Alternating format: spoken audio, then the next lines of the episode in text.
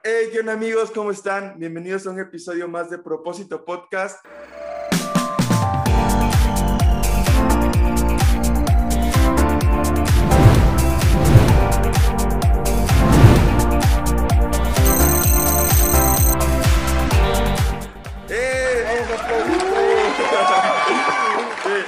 Ok, estamos bien contentos porque tenemos a un gran invitado que es mi pastor, mi pastor Osvaldo de Manantial Abierto de aquí de San Luis Potosí.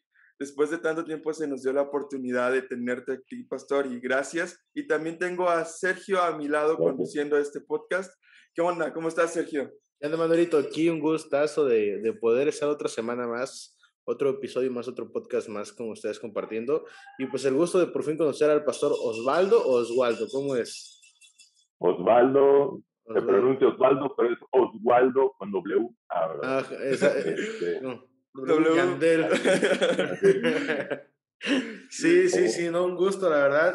Eh, Emanuel me habla bastante de usted desde que empezamos con el proyecto. Me decía, no, pues es que mi pastor lo quiero invitar y lo quiero invitar. Y pues hasta que se dio la oportunidad, de verdad, ¿no? Así que emocionadísimo, contento tenerlo acá. no, igualmente, igualmente para mí es un gusto poder estar aquí y poder disfrutar de ver lo que Dios está haciendo en medio de sus vidas y, y a través de sus vidas, ¿no? Que eso es lo, lo más importante, que para eso sirve todas estas redes sociales y todo lo que Dios nos permite tener para poder manifestar la gloria de Él donde quiera que estemos. Así es, pastor. Muchísimas gracias por aceptar esto. Y bueno, vamos a arrancar con el podcast y vamos a hacer la pregunta base, la, ya la pregunta que tenemos en todos los podcasts y es, ¿quién es Osvaldo Saldaña? ¿Quién eres tú? ¿Cómo te, Muy si, si te tocaría presentarte, ponte en un auditorio donde nadie te conoce o frente a una persona que no te conoce, ¿cómo te presentarías? Híjole, pues Osvaldo Saldaña es un tipo que anda por ahí en San Luis Potosí, ¿verdad? No, es, fíjate que Osvaldo Saldaña es, es- es alguien que ama al Señor, que durante mucho tiempo ha probado de Él, pero nunca ha sido tan claro y tan evidente como en esta última etapa de mi vida. Este, Osvaldo Saldaña tiene, tiene 40 años. Ya, yo sé que no, yo parezco de 15, pero Sí. este, tengo 40 años. Este, tengo desarrollando ministerio pastoral desde hace este octubre cumplimos seis años, mi esposa y yo, mi familia, como familia pastoral, pero a lo largo de 25 años hemos estado desarrollando iglesia y que hemos estado caminando,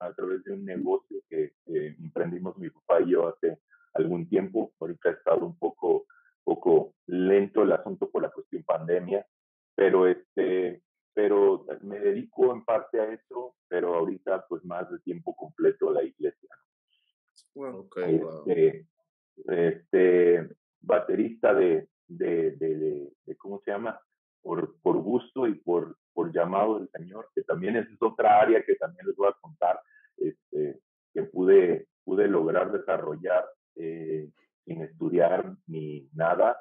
Este, Dios fue el que puso el don y, y ahí está.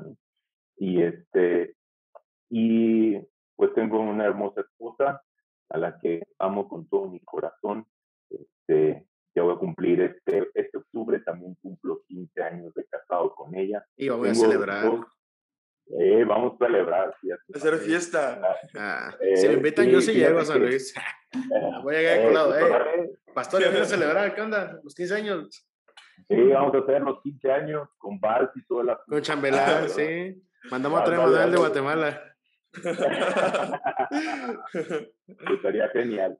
Pero este, estamos, estamos viendo esta parte. Y bueno, tengo dos hijos, este, José Luis y Osvaldo, tienen 14 y 12 años.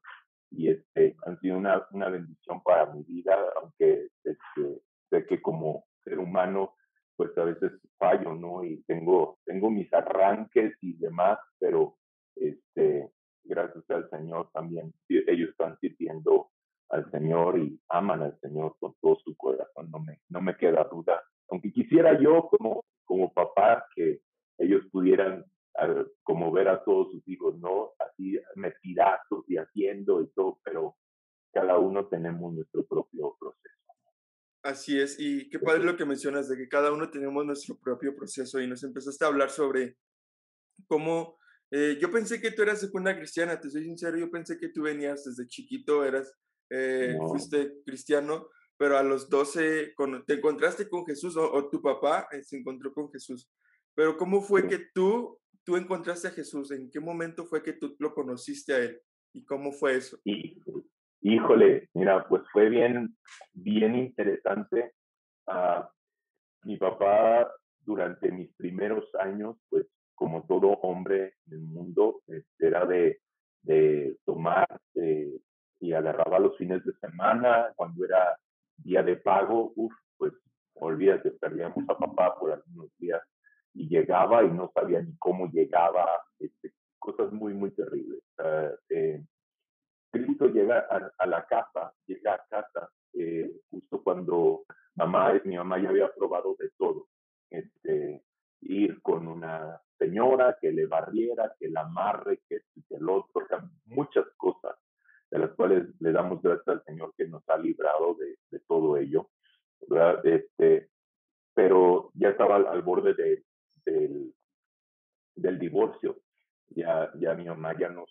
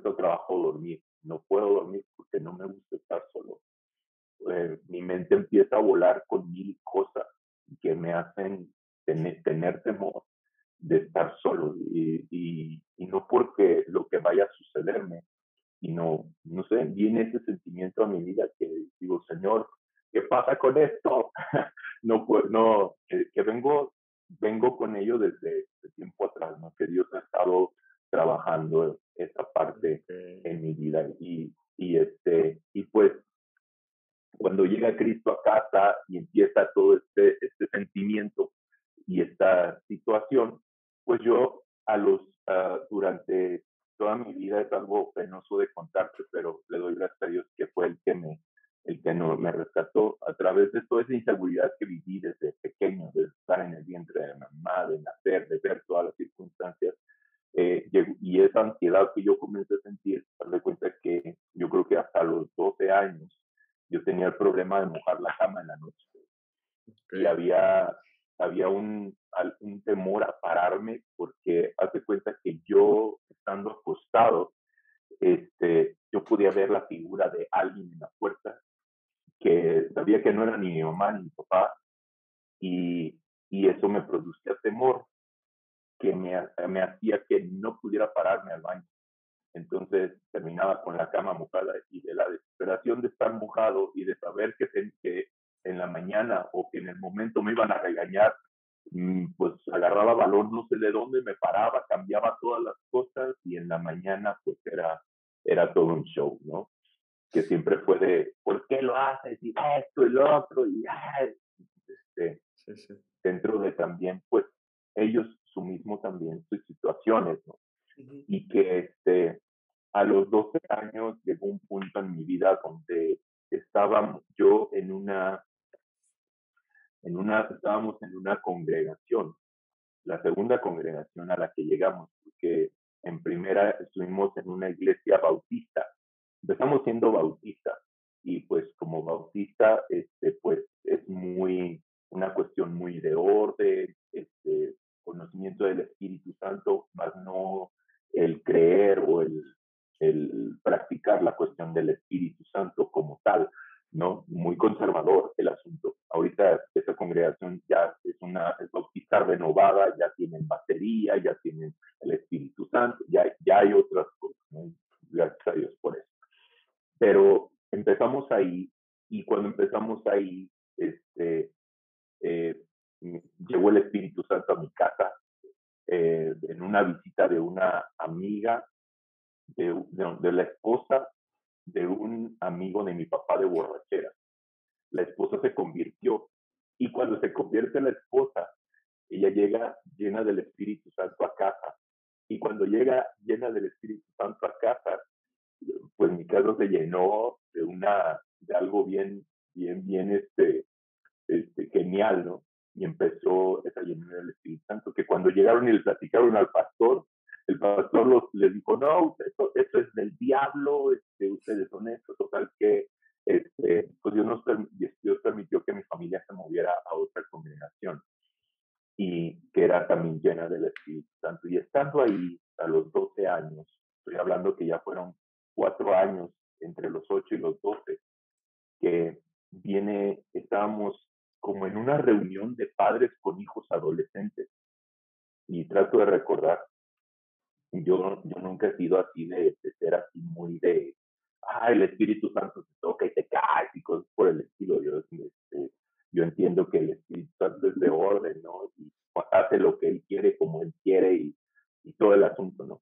Pero se cuenta que yo estando ahí no entendía todavía muchas cosas. Yo estaba luchando con, con el hecho de que uh, había cosas que se me dijeron que nunca me instruyeron en la parte de mira, esto no es agradable. Y yo estaba en un punto un poco rebelde, eh, con estos sentimientos, con el problema de, la cama durante la noche, con el tener una, una presencia que no era ni de Dios ni de mis papás, en, en la puerta del cuarto este, o en la ventana, que llegamos a ese punto y no sé cómo yo me paro y estando allá al frente levanté mis manos y lo único que recuerdo después de haber levantado mis manos es que reaccioné cuando yo estaba en el piso y alguien me estaba ayudando para levantar. Y desde ese tiempo vino una convicción a mi vida donde yo le decía, Señor, yo sé que tienes la capacidad de hacer cosas grandes en mi vida. Y si puedes, ayuda a levantarme al baño durante las noches. Esa era mi oración cada noche. Dame la valentía para poder pararme y no causar más problemas en esta situación de mi casa. Y este, desde ese tiempo, darle cuenta que eso cortó y la presencia esa dejó un, tiempo de estarme dando lata. Este, y, y, se fue. Y fue así que fue como empecé a conocer a Dios y empecé a, generar amistad, empecé a, tomar seguridad de mí mismo, incluso en la escuela, ya sabes que en la escuela se ponen a, a hacer este, este, las presentaciones, ¿no? Y a ver, expone el tema y esto, ¿no? Y, yo para mí era bien difícil, yo escurría de sudor, bueno, literalmente cada vez que hablo, ahorita no, porque está fresco aquí, ¿no? Pero cada vez que hablo, soy, soy una regadera andando. Imagínate, este, con todas las inseguridades que había en mi corazón, el tener que pararme enfrente, mi, mi, mi escrito terminaba borrado de, de, todo el sudor de las manos, era sumamente complicado, ¿no? Y, este, y dentro de todo eso, bueno, vino Dios y trajo esa parte de restauración, me hizo más seguro, empecé a exponer mejor, eh, ya podía pararme, agarré seguridad, ya pude hacer un poco más de amistad con las personas que estaban a mi alrededor, compañeros de la escuela, compañeros de la iglesia, y hasta el día de hoy pues sigo conservando algunas de esas amistades de esa temporada de mi vida. Y así fue, así fue como conocí a, o tuve mi encuentro con Dios, el primero de un montón durante toda mi vida. Sí, sí, no, qué padre, no inventes, qué genial todo lo que nos cuentas, porque creo que así como tú, hay muchos que batallan con el temor o con cosas similares a estas. Yo me acuerdo, y te voy a contar, les voy a contar una historia. Yo, yo cuando llegamos a Tapachula, yo tenía como 13, 12 años y yo, vi, yo estaba en un cuarto y, y ese cuarto tenía un ventanal gigante que daba a la azotea. Y yo en ese tiempo yo tenía un chorro de miedo, me daba un chorro de miedo también dormir solo. Entonces, mi mamá, me acuerdo que pues mis hermanas estaban chicas, ya Raquel, que es la de en medio, a ella le gusta mucho Dora la exploradora, le gustaba. Y tenía una Dora gigante, así grandota. Y mi mamá ese día la lavó y lavó todos sus juguetes y la atendió. Y se hace cuenta que... Los pelos le quedaron parados. Sí, prácticamente, pues se veía así, pero hace cuenta que estaba durmiendo y en eso no sé cómo volteo y veo la ventana y la ventana daba a la azotea y en la azotea estaban colgadas las muñecas. Y las muñecas se veían así como bien, bien creepy, no sé. Y no mentes, me maté de miedo y empecé a gritar y fue como que... Y fui a correr con mis papás y, me acuerdo que fue un proceso de dos, tres semanas donde yo ya no podía dormir por el miedo de ver a las muñecas. Y luego yo me imaginaba las siluetas de las muñecas y fue como que, no inventes. Ya, ya después se volvió chiste, pero sí se siente bien feo tener ese temor. es que pues, yo creo que todos pasamos por ese temor. Bueno, por ejemplo, en el de Manuel, cuando tenemos una hermana o hermanas, mis hermanas igual tienen una, una sirenita, creo que era, de cuando salió la sirenita. Igual, pues más o menos un tamaño medio real, para, a la cintura llegaba pues para el tamaño real de ellas. Y sí, de repente, hubo un tiempo que la dejaron ya de jugar y quedó en una bodeguita. Y esa bodeguita luego se convirtió en mi cuarto y las primeras noches pues estaban las cosas y estaba en mi cama. Y pues yo me dormí ahí con las cosas y haz de cuenta que de repente sí, tres, cuatro de la mañana me levantaba y miraba las muñecas y como que sientes feo, que como que la presión. Uh. vámonos. No, la mente, la mente cómo juega contigo en eso, ¿no? Pero qué padre, ¿cómo, has, ¿cómo has sido tú trabajando con ese temor? Aún me imagino, tú nos contabas, ¿no? Que batallas aún con eso, pero ¿cómo lo has ido trabajando? Fíjate que, bueno, a, lo largo de mi vida, se cuenta que, bueno, desaparece esa parte por un tiempo, pero llega otra etapa de mi vida, eh, yo creo que estaba en la universidad, este, porque comencé a estudiar la carrera de ingeniero mecánico electricista. Y, y volvió otra etapa donde te vuelves un poco independiente y dices, no, no, no, ya ves, este, mis papás ahorita, no, yo ya puedo, te transportas ya solo, empiezas a trabajar, ganas un poco de dinero. Y este, pero mi vida comenzó a, a desviarse un poquito, ¿no?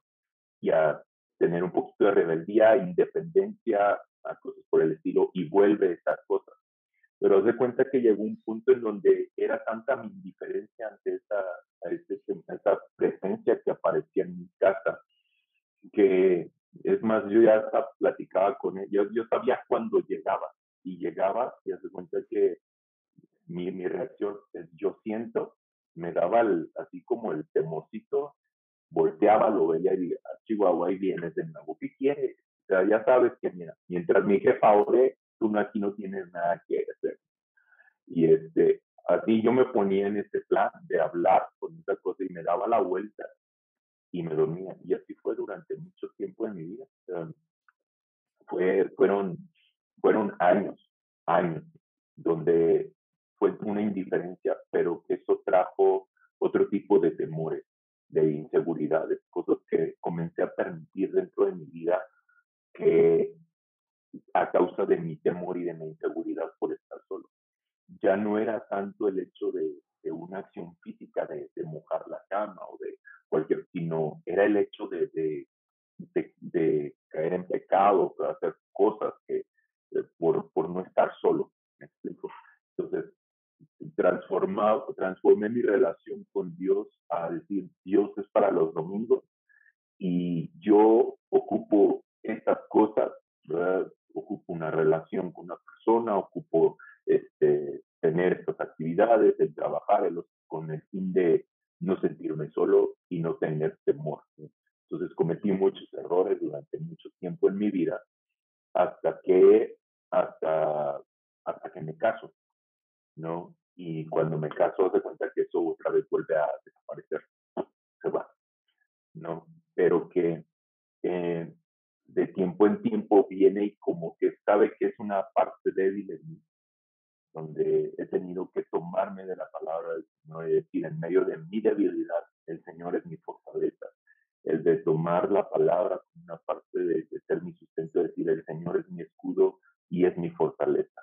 Es mi pronto auxilio en medio de la tribulación. El, el, el, el tomar esta parte de la escritura me ayuda a mí a, a poder salir en, en, medio de todo eso. Aunque sí, me da a veces cuando estoy solo, me da insomnio y todo, pero corro a la presencia de Dios antes de que el pensamiento me lleve a hacer esas cosas que decía, yo necesito de esto para no sentirme solo. Me, explico. esa es la forma en cómo hasta ahora lo, lo, lo, he hecho, este, o que he logrado hacerlo para poder este, hacer lo que tengo que hacer. Sí, tienes razón. Oye, pastor, y ahora llénanos un poquito más a estos tiempos, últimos tiempos y ya regresamos a, a, después a otro tema. Eh, ¿Cómo tú tuviste COVID, no? Te dio COVID y fue un proceso muy difícil. Y me acuerdo que la iglesia, íbamos, estábamos a punto de abrir la iglesia, te contagiaste y se tuvo que cerrar todo y fue un proceso difícil con tu familia. ¿Cómo viviste eso? ¿Cómo enfrentaste el temor? Porque mis papás tuvieron COVID, se siente bien feo tener un familiar con COVID. Sergio tuvo también y es feo el temor, te infunde muy feo. ¿Tú cómo luchaste? ¿Cómo aprendiste? ¿Qué aprendiste durante todo esto? ¿Cómo fue? Híjole, eso es, toda una historia, man. Este, pero fíjate que uh, desde tiempo antes, ¿te acuerdas? Yo cada vez que oíamos las noticias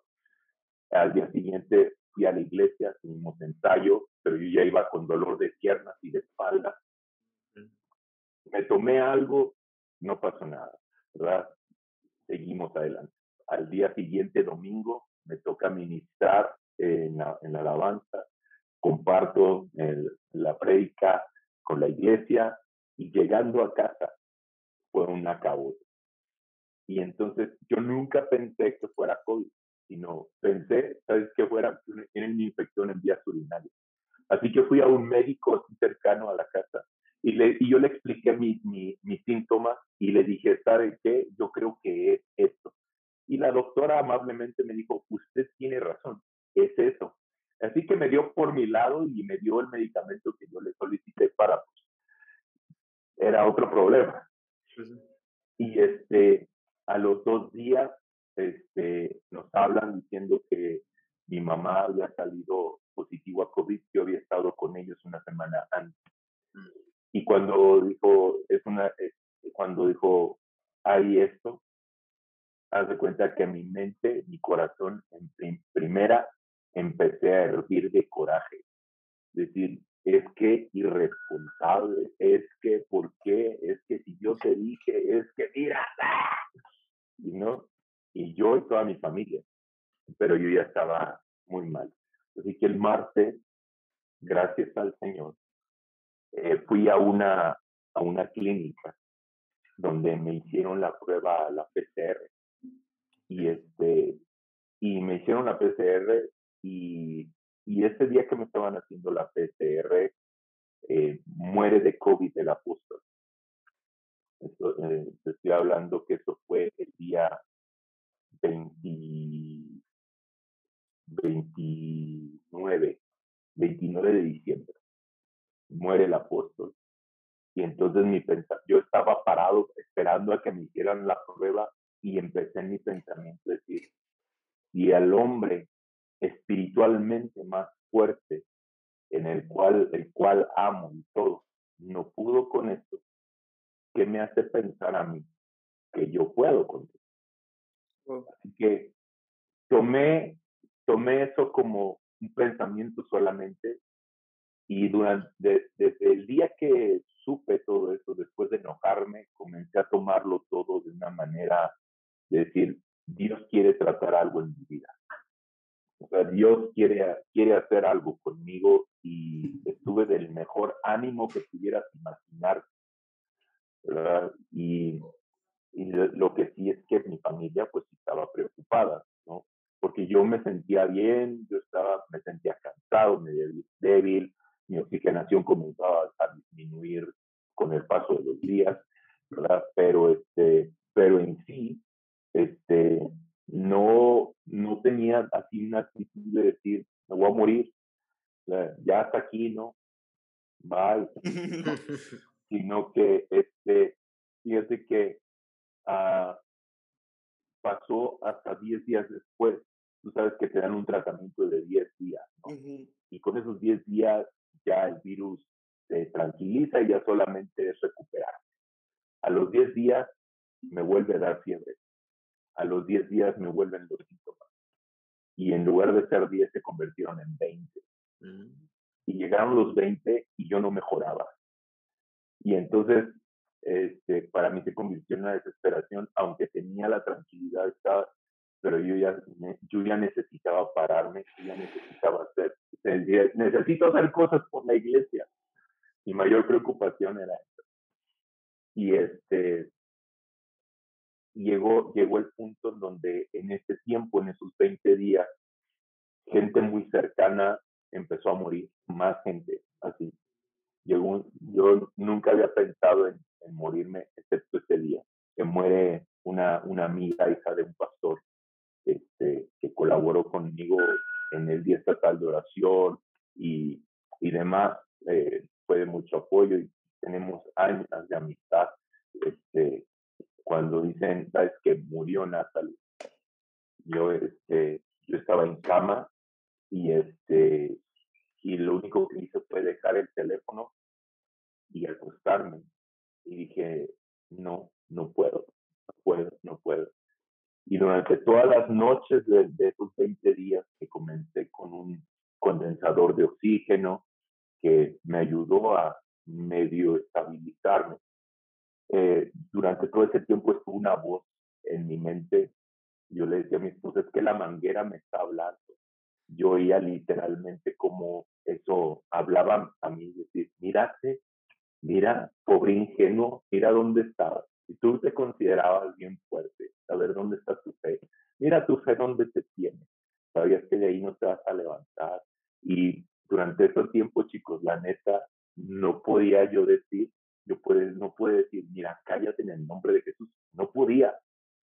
Y lo único que decía era, cállate. Y no me salían en el nombre de Jesús. No podía decirle a ese espíritu de muerte.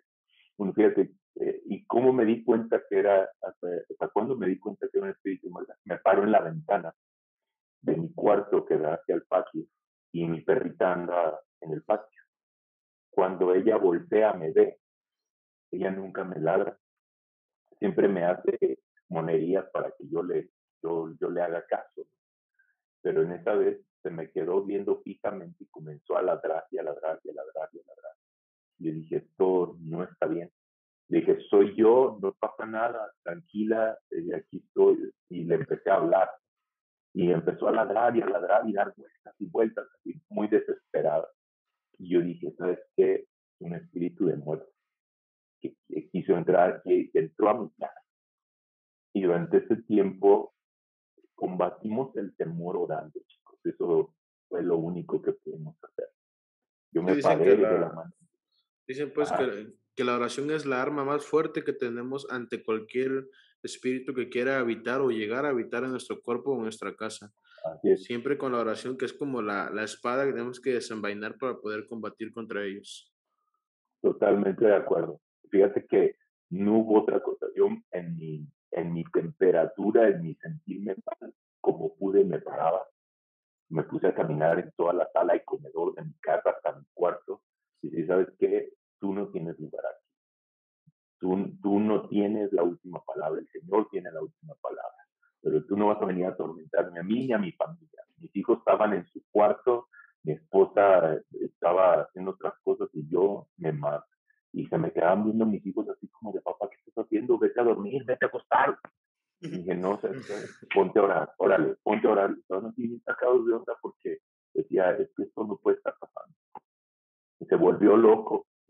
Y en, mi desesperación era ponte a orar.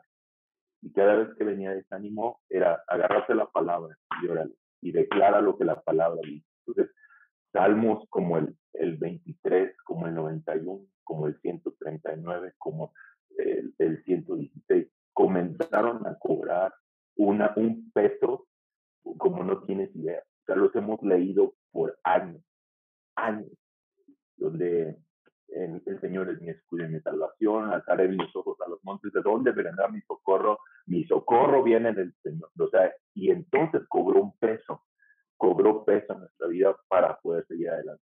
Entonces llegó un punto en donde me puse sumamente crítico, yo ni, ni por enterado de que estaba crítico, porque el Señor, pues yo creo que había hecho bien su trabajo de hacerme tener la fe suficiente y la fortaleza espiritual suficiente que me, que me hizo estar tranquilo.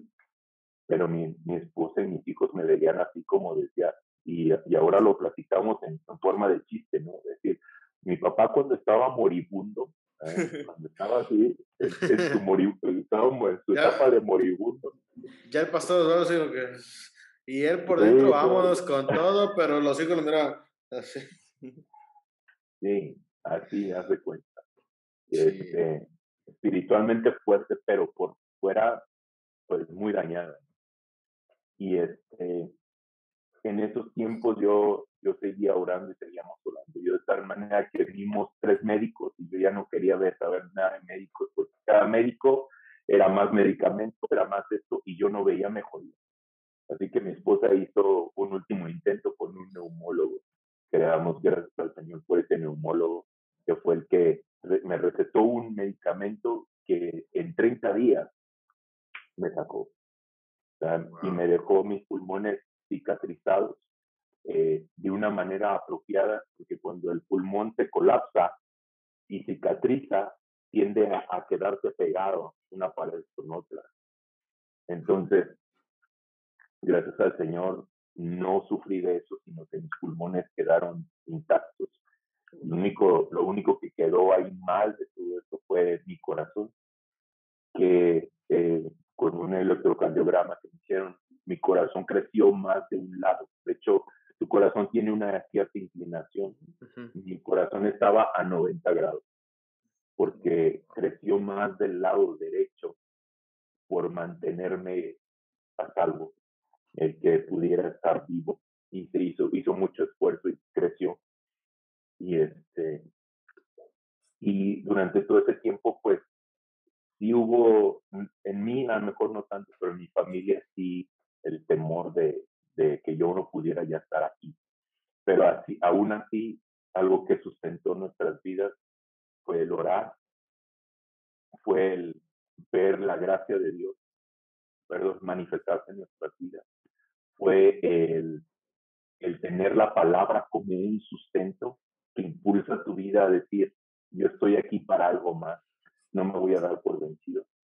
Y el darme cuenta y el orar cada día, cada día, aunque no teníamos ánimo, el orar y decir, vuélvenos el gozo de la salvación. Dices, pero no he pecado, no, no has pecado. Pero una cosa importante es el gozo de la salvación porque eso te hace tener esperanza, te hace estar confiado, te hace estar pleno, te hace estar seguro. ¿Por qué? Porque en medio de toda la dificultad, el Señor siempre sale al rescate y te toma de la mano y te saca de lo vil y lo menospreciado para manifestar su gloria.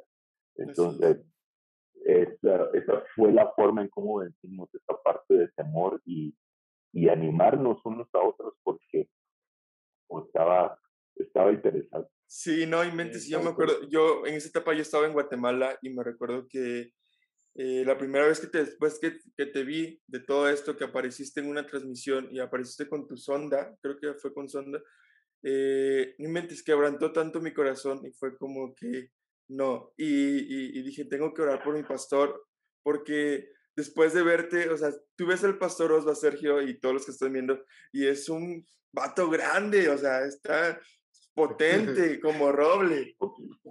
Entonces... Poquito, poquito. y, y, y, no inventes y, ve, y vi y lo vi fue como que, ¿qué está pasando? Y lo dije, Dios, ¿qué onda? ¿Qué, qué onda? Y, después de todo esto y ver cómo Dios eh, te sacó de esto y ahora poder verte ya otra vez de nuevo en la iglesia sirviendo con todo, para mí es una gran alegría y un gran gozo ver eso y, cómo enfrentaste todo eso y todo lo que nos estás enseñando, cómo lo viviste, es de ejemplo para muchos, porque yo sí, yo, mira, yo soy bien chillón, yo sí me hubiera no, pues ya, Dios, ya, llévame, ¿no? pero lo como tú lo hiciste fue algo bien genial. Qué padre todo esto, pastor, que nos cuentas y creo que va a servir para... Pero te voy a decir una cosa, te voy a decir una cosa. A ver, dilo. Nunca, nunca, aunque digamos que estamos listos para esto, nunca estamos listos. Esto lo tuve que aprender en medio de esto. Esto lo tuve que aprender. Es más, te voy a decir, yo estaba tan desesperado con, la, con el oxígeno. Yo estaba desesperado que en una de esas noches me peleé con el Señor. Tengo que ser honesto en medio de todo esto porque estaba desesperado mi alma. Y, y me peleé con el Señor y le dije, mira, si tú me tienes con un propósito aquí, muéstrame ese propósito o mejor llévame. Fíjate la tontería que yo estaba pensando. O me dices qué onda o mejor llévame porque ya estoy cansado no mejoro, no sigo adelante, tengo muchas cosas por delante, tengo muchos planes, la iglesia está sola, este, y, y en medio de eso fue una etapa donde, como una semana, donde no tuve visita de nadie, donde era nada más Dios, yo y mi familia. O sea, fue así muy duro. Y, y vino, hace cuenta que fue el primer día que dormí por más de seis horas y fue algo extraordinario. Dormí esa noche, me levanto en la mañana y desde que me levanto, Dios empieza a mostrar su gracia y su amor y decir, Padre, cállate, no te voy a llevar y ese es el propósito para tu vida. Eso es lo que vas a hacer. Y empecé a ver un montón de cosas, eh, provisión, eh, el amor de la iglesia, el cuidado de la iglesia, que fue algo así bien sorprendente, donde dije, mejor me quedo callado, señor. Ya te prometo que no vuelvo a decir estupideces, ¿verdad? Aquí, perdón por la, por la pero, pero, pero es, es una realidad el darte cuenta que en medio de todo eso necesitas o sea, probar de ello. Y qué importante es eso, para que puedas amar a Dios con todo lo que tienes. las pruebas son necesarias, no nos gustan, pero son necesarias para formar mi carácter y, y demostrar y revelar lo, revelar lo que hay dentro de mí. O sea, fíjate, uh, Deuteronomio 8, 2 y 3, encontré una joya ahí que hasta ahorita lo sigo ahorita te los, se los comparto y sigo aprendiendo de Empieza el Señor a decirle al pueblo la importancia que tiene el hecho de haberlos sacado de Egipto, de haberlos pasado por el desierto, de haber, haberlos hecho pasar hambre, sed, circunstancias difíciles. Y la primera frase en, en Nueva Traducción Viviente de Deuteronomio 8.2 dice, recuerda. Y es la primera cosa que el Señor me hizo entender, recordar de dónde me sacó y dónde me ha puesto, de dónde me tomó y dónde me ha puesto, la identidad que me dio, que aún en medio de la prueba, en medio de la dificultad, Él puso algo, algo genuino dentro de mí. Y a pesar de lo que he vivido, haya sido el rechazo, haya sido el temor, haya sido todas las circunstancias complicadas de mi vida, Él me dijo, recuerda de dónde te saca mi mira dónde te he puesto. Te he puesto en un lugar de y de dignidad, que tal vez tú no te sientes así, pero yo te he puesto ahí. Y luego dice, y te hice pasar por estas pruebas, dice, con el fin de revelar el, tu carácter. ¿Qué es lo que hay dentro de ti que está estorbando para que puedas conocerme a mí, para que puedas crecer a la estatura que yo pedí que tú crecieras? ¿Qué, te está, qué, qué ramas tienes ahí atravesadas? Que están secas y que no te permiten crecer, desarrollarte, que están robándote oxígeno para que tú sigas creciendo. ¿Qué es lo que está ahí? Y yo dije, uy, Señor, pues tengo muchísimas cosas y hasta el día de hoy sigo teniendo muchas cosas en mi corazón que Dios está trabajando. Y la segunda es revelar lo que hay dentro de nosotros. Para eso es la prueba. Y luego la tercera ella dice, y averiguar esa es la tercera. Una cosa que él averiguar si realmente estabas dispuesto y disponible para obedecer. Y esa es una de las cosas más maravillosas. justo esos días de esta semana el Señor me hizo encontrar esta joya, donde yo me peleé con Él. Y dice, para eso, quería yo revelar que había en su corazón. Y ahora el saber, el saber si realmente me vas a, obedecer en todo lo que yo te pido. Y estos días he estado con esa situación porque he tenido algunos, ah, algunos detalles de, mi, de mi carácter, donde Dios me vuelve a decir, ¿estás seguro? Yo te pedí que hicieras esto y esto y esto con tu familia. En tu vida personal yo te pedí que dejaras de hacer esto, porque no lo has hecho. Y vuelve esa parte, ¿no? Donde es una lucha de mi carne, el, ah, no puedo. Yo dije y juré lealtad y devoción a pero no puedo. Me cuesta trabajo, ¿no? Y, y la cuarta cosa viene en, en, el, en el versículo 3, donde dice, y te sí, y te dice hambre, te dice pasar, te, tuviste mucha sed, pero en medio de eso te alimenté con un alimento que nunca antes nadie, ni tu familia, ni nadie más había probado. Fíjate que durante tiempos de prueba, Dios siempre te da cosas, híjole, a probar cosas que nunca en tu vida habías probado. O sea, tú ves la historia de Elías, que le envían cuervos para que lo alimente y lo sustente. Y eso es imposible. Bueno, pues yo no sé si me envió cuervos, si me envió ovejas, si me envió cabras, chivas o lo que haya sido. Pero el Señor envió cosas para sustentar mi vida y que dice, la neta, esa palabra sí es cierta. Sí es cierta. Y luego dice, y lo hice, y la cuarta cosa que aprendí ahí fue para enseñarte que el hombre no vive solamente de pan, sino vive de todo lo que sale de la boca de Dios. Y ahí fue donde... cuatro cosas importantes. Recuerda, Él revela lo que hay en nuestro corazón. Recuerda dónde te tomó. Él revela tu corazón. Y luego lo, lo que hay en tu corazón. Y luego averigua si estás listo para obedecer. Pero en medio de todo eso, te enseña que necesitas depender de él. Entonces, híjole, pues fue así súper, súper heavy todo esto. Sí. Que hasta el día de hoy sigo compartiéndolo y me encanta porque es algo que estoy viviendo y que a lo mejor estoy atorado en el punto 3, pero ya disfruté del punto 4 y eh, ah, es más compromiso, es más peso el hecho de decir, necesito esforzarme por conocer más a Dios. Necesito esforzarme por dejar de mi carne a un lado y comenzar a conocer a Dios mucho más de lo que hasta ahora puedo haberlo conocido. Wow, pastor, qué padre lo que nos acabas de enseñar y explicar. Qué, qué genial ver todo ese proceso y todo lo que tú nos has vivido.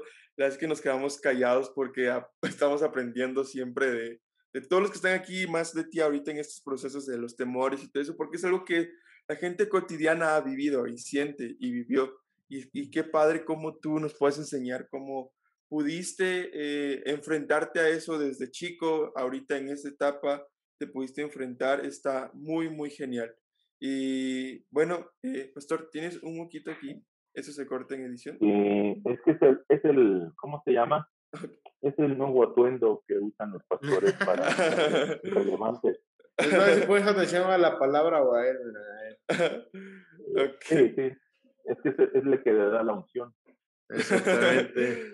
bueno, pues continuando, eh, terminando un poco con este tema del temor que estábamos hablando, y me gustaría, yo atrás, por atrás veo unos platillos, veo, sé que eres baterista y todo eso. Me gustaría que nos cuentes un poco cómo fue esa que entraste a la batería. Hoy tienes un canal que está creciendo, gracias a Dios.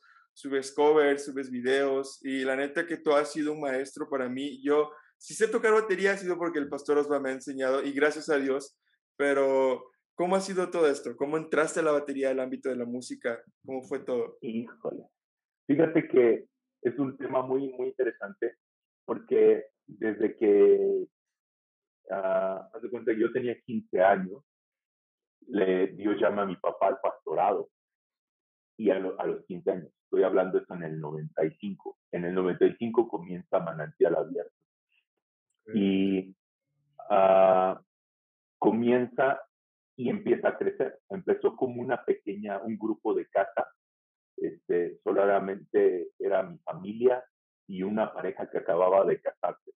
Este, y éramos todos, y era súper chistoso tener que arreglarse en tu casa y salir con camisa pantalón de vestir, decir, le decía mamá, no inventes, estoy en mi casa, ¿por qué tengo que bajar a la sala a escuchar la palabra de Dios?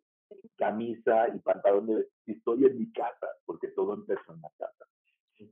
Y conforme fue creciendo, dos años eh, rentamos un lugar, o al año rentamos un lugar, porque empezó a crecer mucho, empezó a llegar gente nueva y todo, este, y rentamos otro lugar.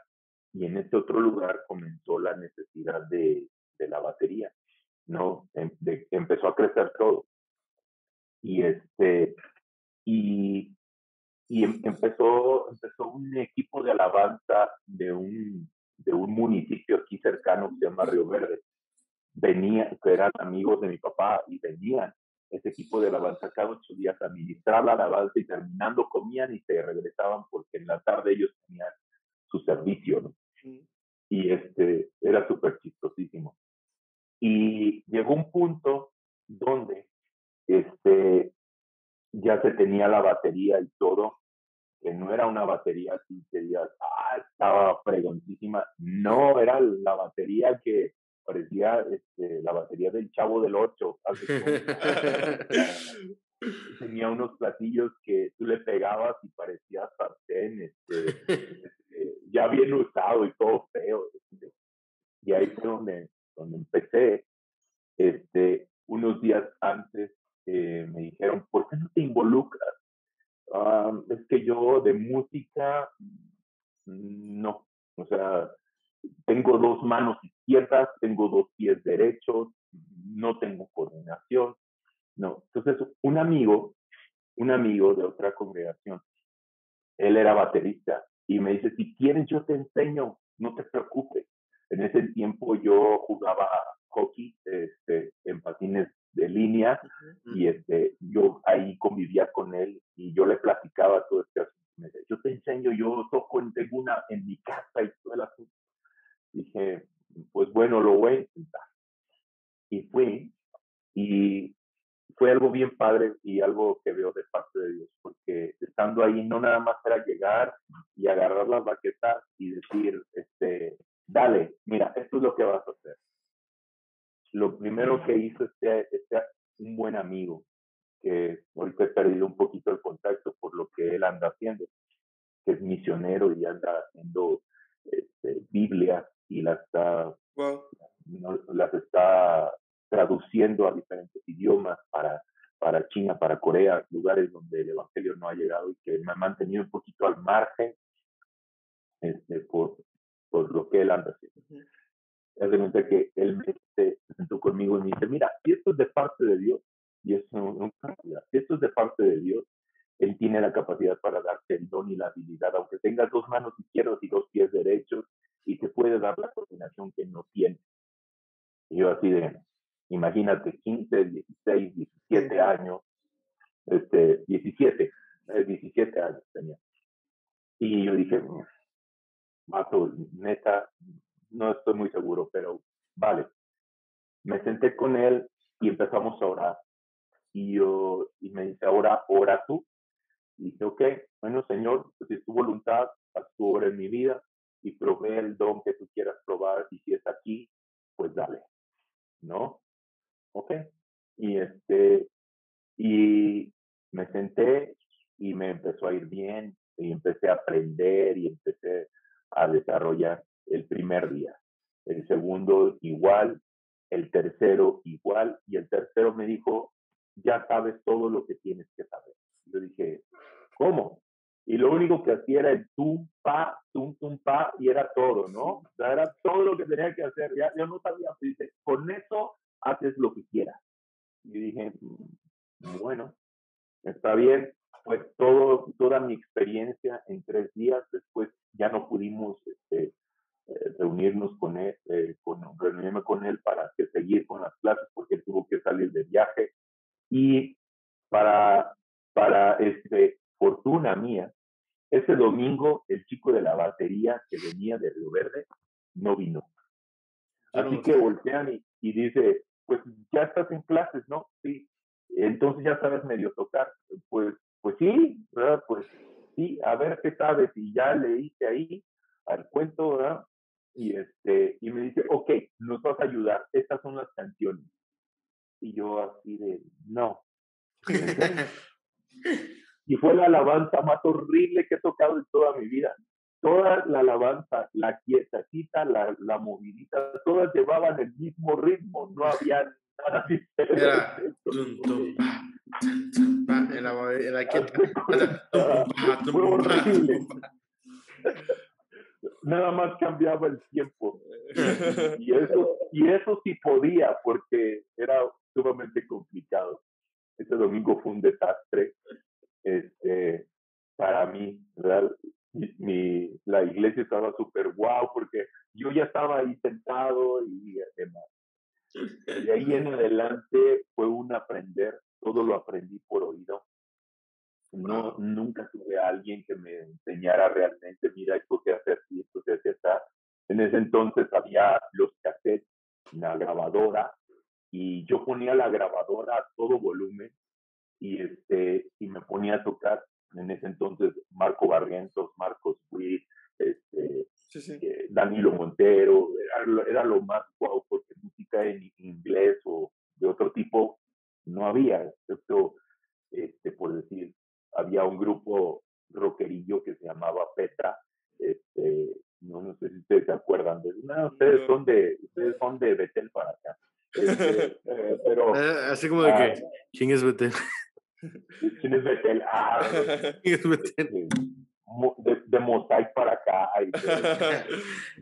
¿Quién es Mosaic? Este, ah, este, y ya se cuenta que era lo único que practicaba y durante mucho tiempo estuve practique, practique, practique. Y todas mis tardes era algo bien, bien, eh, bien, padre, porque yo me podía ir ahí y, y estar adorando a Dios a, a, pesar de practicar. Y era frustrante y cuando no me salía, pues tenía que regresar las cintas. Muchas cintas me las acabé de tantas vueltas que le daba las canciones. Wow. Desde entonces Adrián Romero comenzó a sacar música más, más más elevadita, y más arreglos, más cortes y pues todo eso lo aprendí de, de oído. Nunca, nunca aprendí a, tocar con mi, metrónomo, era, para mí era, no era muy conocido esto. Fui totalmente aventado y así llegué, ¿no? Y desde entonces, de los 17, así comencé a desarrollar todo lo que sé a través de ver videos, a través de escuchar música, aprendí a, diferenciar dónde va cada instrumento sin tener el conocimiento de escalas ni de nada. Si tú me preguntas una escala de do, una escala, no sé nada. Armonías, no sé nada. Los pianistas y los guitarristas hay que se arreglen, yo los sigo. Y esa siempre fue mi frase, yo, yo te sigo. Mm. Así que yo me podía sentar en una batería y poder escuchar y decir, va, va en este ¿no? Y así fue. Desarrollé todo esto uh, durante todo el tiempo. Hace, uh, y comencé a, a, estar al frente del equipo de alabanza después de, de tiempo, siendo baterista y sin saber yo nada. Gracias a Dios siempre Dios puso a alguien que supiera de tonos, que supiera de, de los cantos, de cómo cantar y de todo el asunto. y siempre después de todo eso, yo creo que a la edad de 21, 24 años, empecé a desarrollar el ministerio de alabanza y la importancia de adorar a Dios y, y, como tal, pues Dios ha seguido en esa parte, aunque estoy pastoreando, hay una parte de mí donde no nada más es música, sino la intención de enseñar a la iglesia que ese es nuestro fin. Sí adorar a Dios por encima de todo, aún en medio de, aún encima del, del, ¿cómo se llama? De los instrumentos y de todo lo que podemos tener, es, adorar al Señor. por encima de todo. Y ese, ese es lo y, y, y, dar lo mejor que tenemos.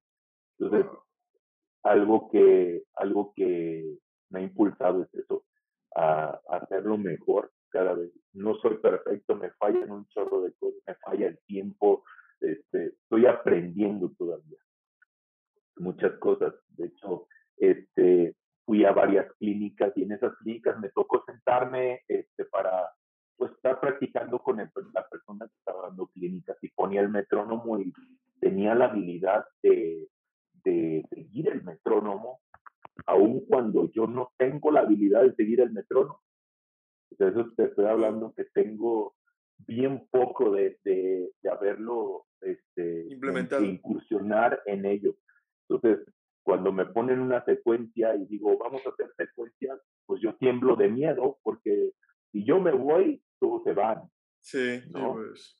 Entonces, este, y me ha pasado, ¿no? Y me cae bien mal porque, ah, mi intención es hacerlo bien, pero el tiempo no me ayuda. Eso me ha llevado a, a tener que aprender y desarrollar toda, Sí, es un- toda esa habilidad. Es una mejora constante, ¿no? Una- Claro, y un claro, aprendimiento el continuo. hacer, cos- sí, el hacer cosas nuevas y desarrollar cosas nuevas. Que fí- fíjate que eso es bien padre porque Dios nos dio esta capacidad de, de, gener- de generar riqueza, pero no nada más habla, habla de la cuestión económica, sino generar la riqueza de su gloria a través de todo lo que haces en tu trabajo, en tu escuela, en los instrumentos, en todo. O sea, Dios genera, Dios dio habilidades, dones y talentos a los hombres para generar esa riqueza. Así es. Entonces, si él la generó, o sea, quiere decir que pues yo puedo tenerla porque soy su hijo. La, la cuestión es, ¿qué tengo que hacer? Pues tengo que estudiar, ¿verdad? Y es algo que a muchos no nos gusta, pero hay que Ah, hacerlo. sí. Y desde, fíjese que desde entonces he estado haciendo todo eso. Hasta, eh, ah, hasta ahora que tengo, bueno, ah, desde el 2013, en el 2013 me pidieron llevar eh, o estar encargado del equipo de alabanza del Día Estatal de Oración. Este, aquí en la ciudad, cada año se hace un Día Estatal de Oración en octubre y me pidieron desde 2013 que yo estuviera ahí al frente. Y este, para mí fue así como un, o sea, no puedo, no puedo con esto. Tuve que eh, conseguir coro y músicos de otras congregaciones que, que no, yo no conocía, ¿verdad? Pero este, pues Dios fue añadiéndolo y desde entonces yo no sé nada de armonía, yo no sé nada de coro, yo no sé nada. Y, la gracia de Dios es la que nos ha ayudado a poder desarrollar todo esto. Alguien me decía, les hiciste casting. ¿Qué casting les voy a hacer si soy baterista? No sé nada. ¿Cómo los escoges? Pues es que Dios los escoge. Este, no yo. o Ese sea, me cae bien, dice el pastor. Ese tiene buena carita. Tiene- este me gusta cómo toca. Y hay gente, fíjate, hay gente que me ha dicho, oye, este toca bien bonito, ve a verlo. Y voy a ver si este, Y como que no te convence. Sí. que mi, en su corazón. Es que es más importante. O sea, yo sé que la música y el desarrollo musical, en la cuestión alabanza y adoración, hoy es el boom. Pero nada mejor un corazón que realmente ama a Dios y que busca adorar a Dios por encima de todas las cosas. Eso es lo más importante, es lo más relevante. Para que puedas ser un músico relevante, un adorador relevante, primero tiene que, tiene, tienes que estar enamorado del corazón de Dios antes de que tu instrumento. Eso es por encima de todo. Y es algo que he estado aprendiendo. Me encanta. ¿No te escuchas, pastor? Sí, se, te, se le fue el audio. Se te fue el audio. Se me fue aquí el audio. Eh, se Te escucha muy bajito. Pero bajito. Ok, ¿y ya? ¿Ahorita ya? Ah, ya. Ah, ok, ya. Sí, ahí ya. Ok, quién sabe qué anda haciendo. Pero eh, eso es una de las cosas importantes, el corazón, un corazón de adorador. De hecho, hay una canción que me encanta que se llama Un corazón de adorador y este quiero volver a adorarte como siempre, ¿no? O sea, donde él sea la única razón de nuestra adoración y todo. Ese, ese siempre ha sido. Desde entonces, así ha sido. Hace hace seis años que comencé el pastorado, estando en el equipo de alabanza, me llegó una solicitud para una, para una, este, ah, un patrocinio. Por mi mente nunca pasó eso. Tú sabes que como músico, ah, quisiera tener esto, ah, quisiera tener lo otro, y te deslumbras por todo eso. Pero realmente en mi mente nunca, nunca estuvo el hecho de decir, no soy tan bueno como para que alguien se fije en lo que estoy haciendo. O sea, mientras yo se fije en lo que estoy haciendo, para mí está bien. Y desde hace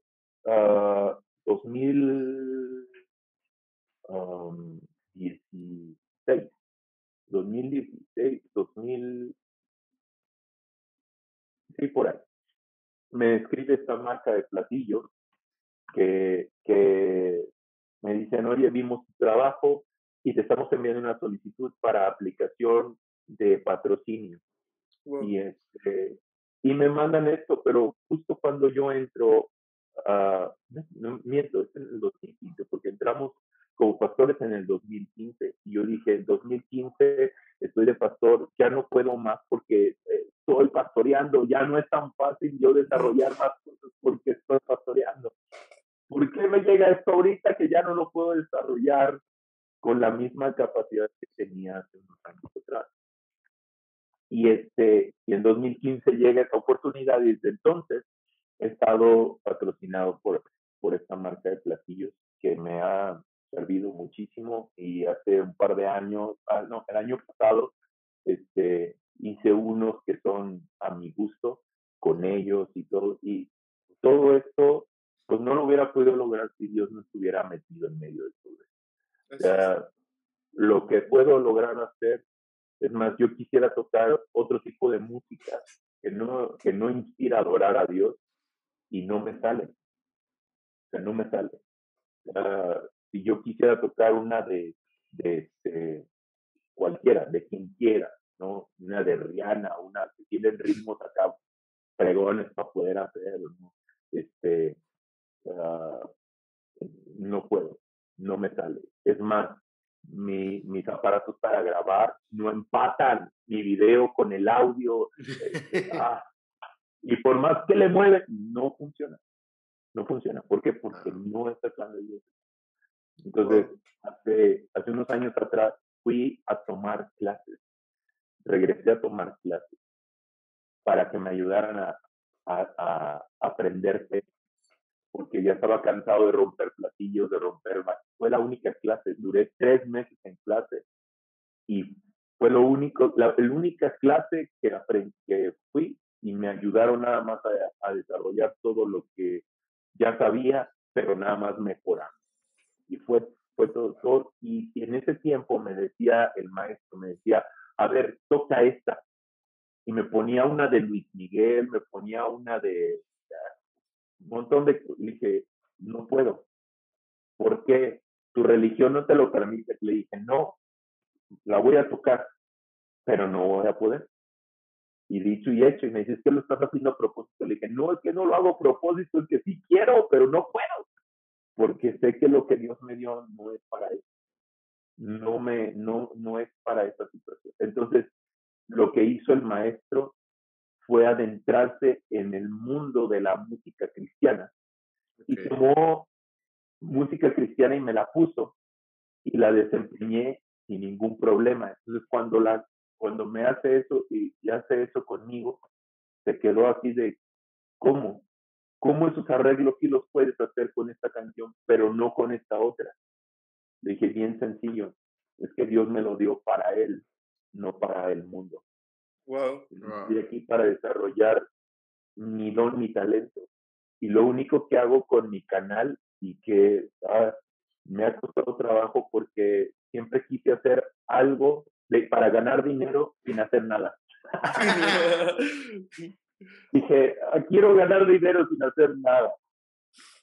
Y lo que ha sucedido, esos, esos ocho mil y tantos suscriptores que hay en mi canal, no sé de dónde salieron. Y cada día se agregan más y más y más. Dije, Señor, si esto va a ser una bendición, que no sea un estorbo para mí, para tener una relación contigo, pero que también sirva para bendecir a alguien más. Y esa es mi intención. y ahí dentro de todo eso, como tengo contrato, tengo que agradecer a quien me patrocina para hacer lo que estoy haciendo. ¿no? Pero realmente la intención no es ni darme a conocer, ni hacer más este, colaboraciones, porque no tengo el tiempo. Tengo que estar subiendo contenido al canal para que no me, va, para que no me baje la, la cuestión de el, el ingreso que estoy percibiendo de ahí, me explico.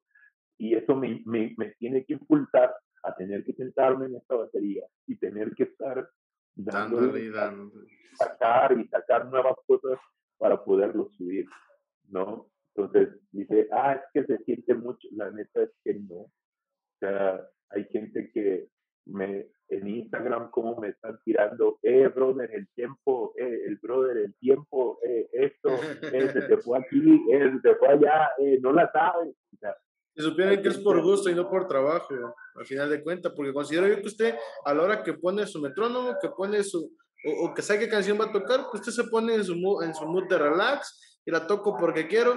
Ah, me gustó cómo quedó, la subo y pues tan, tan. Exactamente, exactamente. Y eso es algo que he estado haciendo. Y este, pero ah, así como para beneficio personal, no.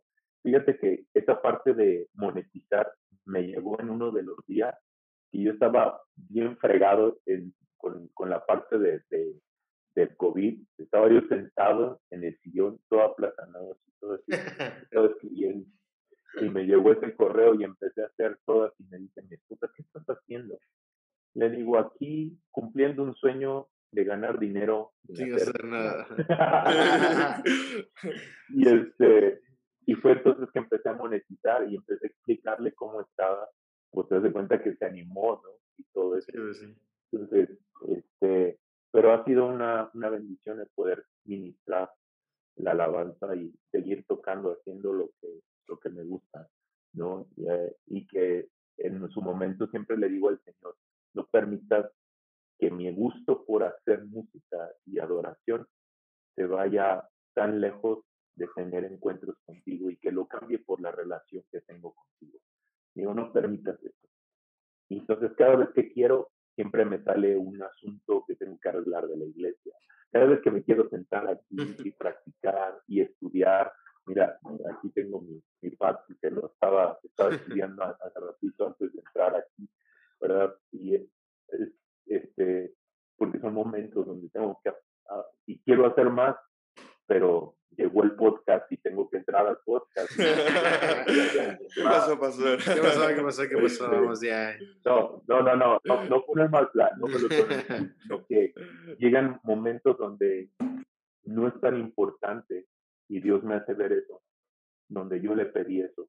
No permitas que la música y el don sean más importantes que hacer el tener un encuentro contigo y bendecir a alguien más. Y Wow. es la, Wow. la razón de, de a veces mi que a veces mi, mi, mi equipo de alabanza se saca de onda por cómo reacciono. Ah, porque esa es la forma en que he aprendido. Y a lo mejor ellos no pero yo sí. Y ese es mi anhelo y mi corazón es enseñar esa parte donde desbordes en pasión por hacer lo que te gusta hacer sin que el don y la música sean un estorbo para que tengas una relación con. Wow. ¿No? Entonces, así ha sido mi vida de baterista. He dado dos clínicas en toda mi vida de baterista y la segunda clínica que di fue más prédica que clínica de baterista. Aprovechando de una vez, dijo. Sí, no, fíjate, es que, es que no pude.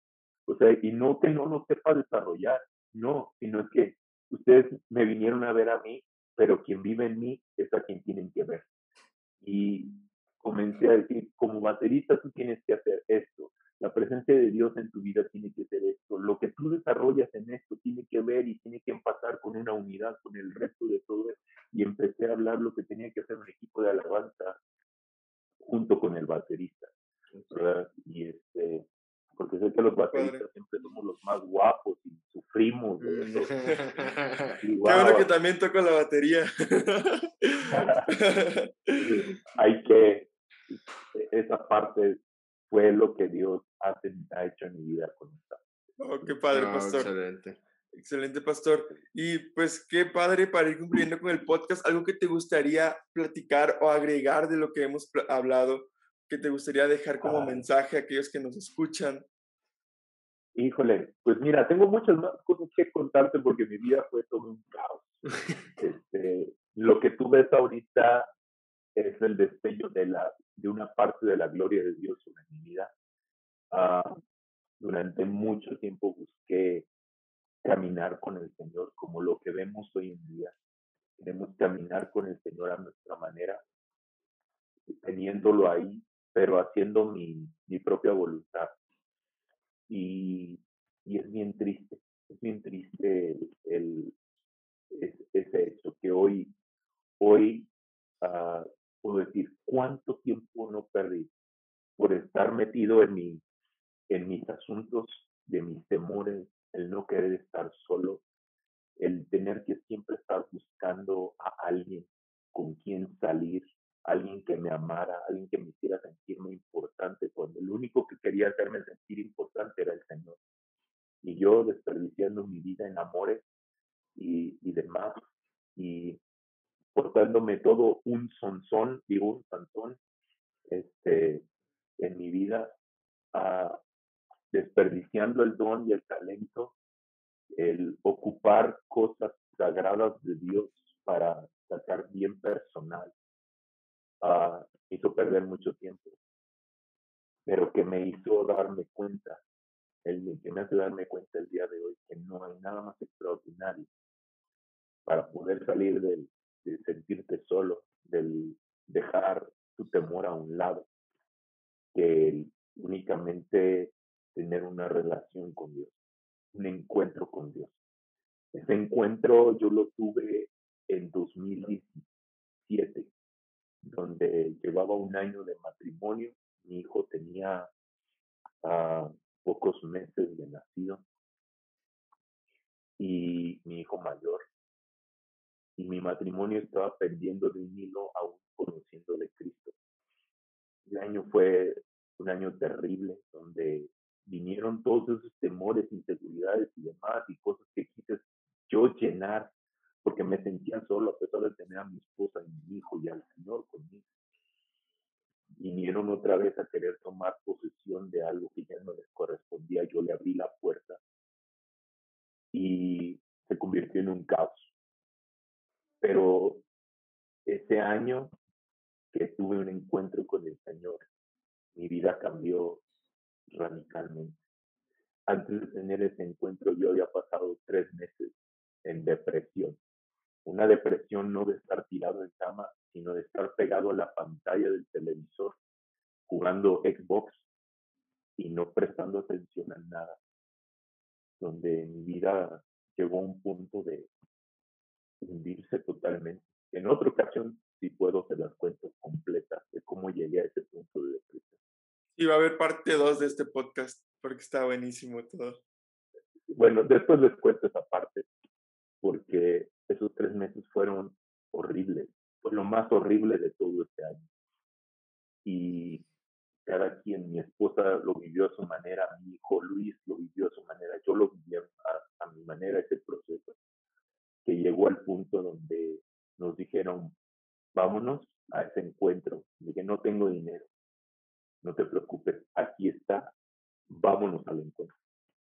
Fuimos a, a ese encuentro y estando ahí, Dios, como esa, esa vez de los 12 años, cuando tenía 12 años, vino Dios y trajo un parteaguas a, a mi vida que me permitió desarrollar ministerio de una forma más real, genuina, me permitió hacer familia, me permitió crear cosas que yo no me imaginaba, hasta que llegó el punto de decir, eh, hace seis años ya casi, estamos sentados en la fila de mero atrás, mi esposa y yo acostumbramos sentarnos en la iglesia a mero atrás, uh, aunque servíamos en todo y nos sentamos en la parte de atrás y le dije, ¿sabes qué? Hoy es el día.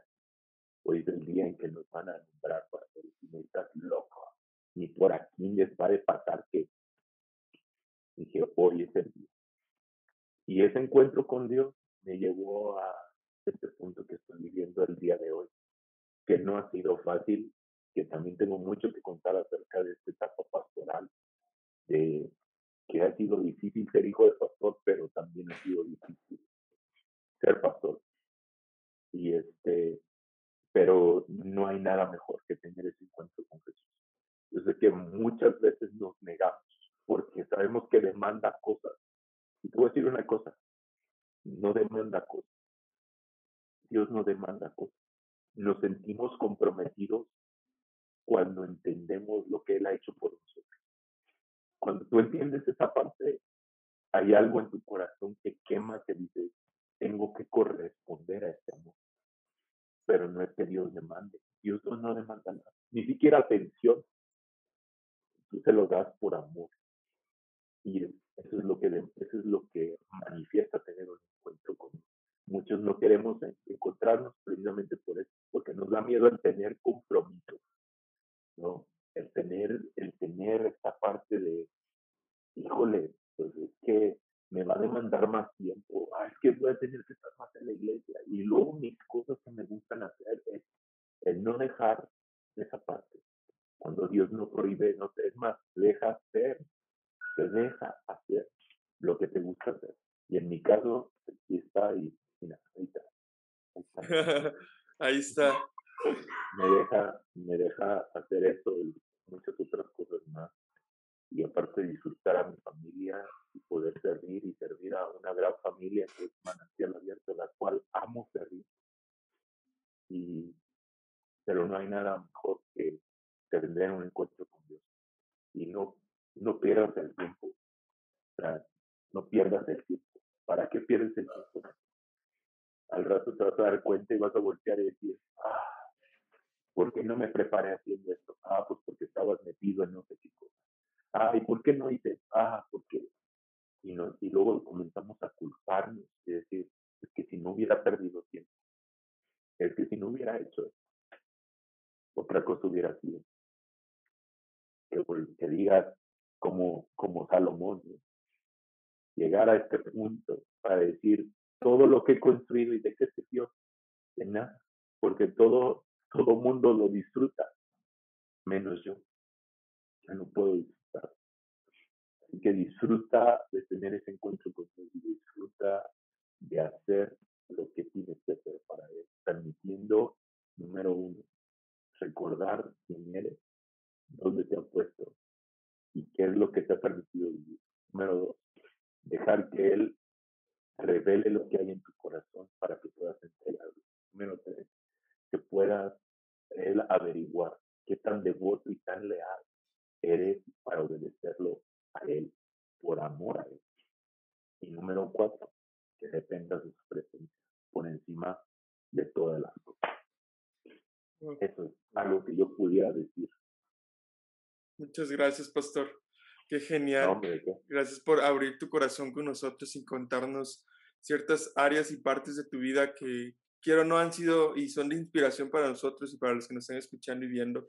Y créeme que queremos otro, otro podcast contigo para que nos sigas enseñando eh, y nos cuentes más de cómo han sido todos estos procesos que has vivido. Créeme que hoy te puedo, puedo decir que te conozco un poco más de lo que conocía de ti. Gracias por abrir tu corazón a nosotros. Créeme que por lo menos yo, como mi pastor, te tengo mucho cariño, te quiero bastante y muchas gracias por aceptar estar en este, en este proyecto. No, pues es un gusto, un gusto poder compartir esto. Y, pues mira, tengo muchas más cosas que compartir, pero este, ustedes me dejan hablar, yo le puedo. en algún momento escribiré un libro de memorias y este, lo pondré a la venta. Memorias de un pastor. Sí, sí. Memorias de un pastor joven. ¿Eh? Estaría chido. Eh, sí, como que. Ay, por si sabe de, algún editor que quiera. Pues tengo una fotocopiadora aquí, sí, igual. podemos, podemos imprimirlo. Podemos imprimirlo acá en Word. Muy bien, la primera edición impresa. Sí. Está bien. No, pues muchas gracias, chicos. De verdad es un privilegio poder servirles y poder compartir un poquito de lo mucho que Dios ha hecho en mi vida y este y de pues aún a pesar de las dificultades, pues sabemos que hay un Dios que nos ama y que siempre se preocupa por nosotros y que no importa en qué momento de la vida estemos, siempre su plan y su propósito llega y se cumple, tarde o temprano. Y siempre que llega es oportuno. Así es. Muchas gracias, pastor. No, gracias a ustedes. Sergio, te dejo a ti. Este, ¿y qué voy a decir? Nada, sí, ya. este, pues bueno, amigos, este fue otro episodio más de Propósito Podcast, temporada 2. Esperamos que les haya gustado tanto como nosotros, Emanuel y yo. Esta vez no nos vieron hablar tanto porque estábamos escuchando y aprendiendo un poco más de lo que fue la vida del pastor.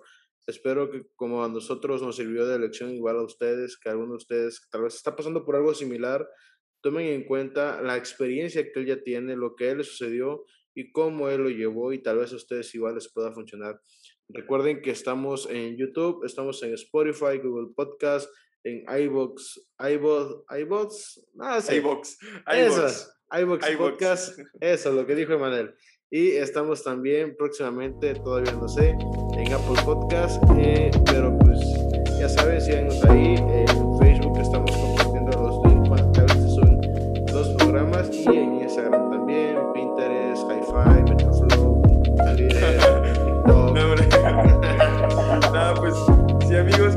gracias, gracias por seguirnos. Y abajo están las redes sociales de todos va por si a checarse, darse una vuelta ahí. Y pues nada, muchas gracias por ver este un episodio más de Propósito Podcast. Nos somos Evangelio Juvenil. Bye. Bye. Listo. Muchas gracias, pastores.